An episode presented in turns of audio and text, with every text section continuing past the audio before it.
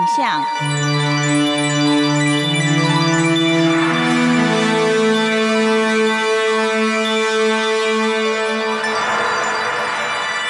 朋友们您好，欢迎您收听今天的《台湾印象》，我是邓荣。在今天的节目当中，为您介绍的是十三行文化遗址。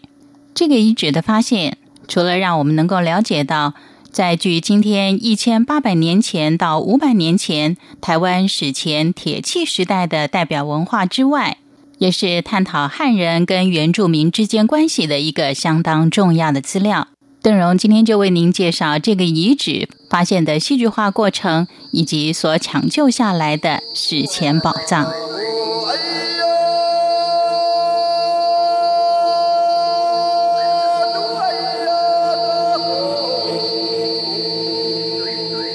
十三行遗址的重现，从一开始就充满了戏剧性的惊奇。在一九五五年，空军飞行官潘克勇。在他的一次飞行任务当中，经过台湾北部观音山的上空，他赫然发现他的罗盘有受磁力干扰的异常现象。根据他个人经验的猜测，地下可能埋有大量的铁矿，才使得罗盘会受到干扰。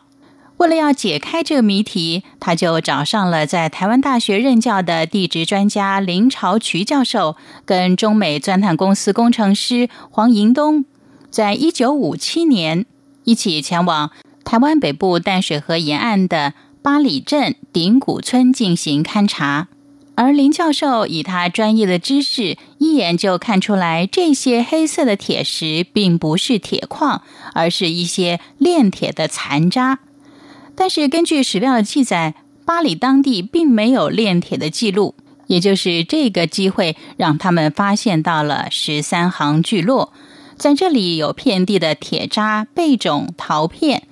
林教授很高兴地说：“他们没有找到铁矿，但是找到了台湾唯一铁器文化的史前遗址。以十三行作为这个遗址的命名，有很多不同的说法。有的人说，因为清朝的时候这里曾经是重要的商港，有多达十三行交，也就是商家在这里经商。”所以把这个地方称为十三行。十三行遗址最重要的发现就是炼铁作坊的出土，而他们建屋的方式也是在东南亚比较常看到的干栏式建筑。而当地所出土的陶器或是陶片的颜色比较偏红，跟台湾其他地区所出土的陶器有相当明显的差异。他们墓葬的方式跟方向也跟台湾其他一般的墓葬不太一样，出土的人骨姿势多半都是屈肢或是半屈肢，也就所谓的屈葬，而方向呢是面向台湾海峡，并不是面向内陆。在十三行遗址当中出土的珠宝、青铜器，还有铜钱等等，也显示出。十三行人不但跟岛内其他的族群交通频繁，也跟中国南洋一带的族群来往是相当密切。跟台湾的原住民一样，十三行人也是属于南岛语系，所以考古学家就推测十三行文化是一千八百年前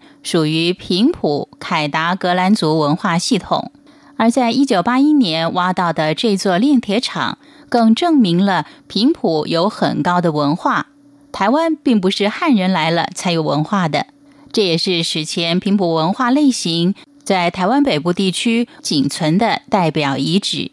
唯一比较遗憾的就是，并没有积极的把这里列为古迹加以保护，使得原本有六万平方公尺的遗址范围，仅保留了目前的三千平方公尺，其余的都被严重破坏。而目前在这个遗址上设立了十三行博物馆，留给大家的是希望它能够发挥更好的教育、娱乐，还有休憩的功能，以弥补当初的遗憾。感谢您今天的收听，短短五分钟，希望能够更丰富您的台湾印象。感谢您今天的收听，我是邓荣，台湾印象，我们下回见。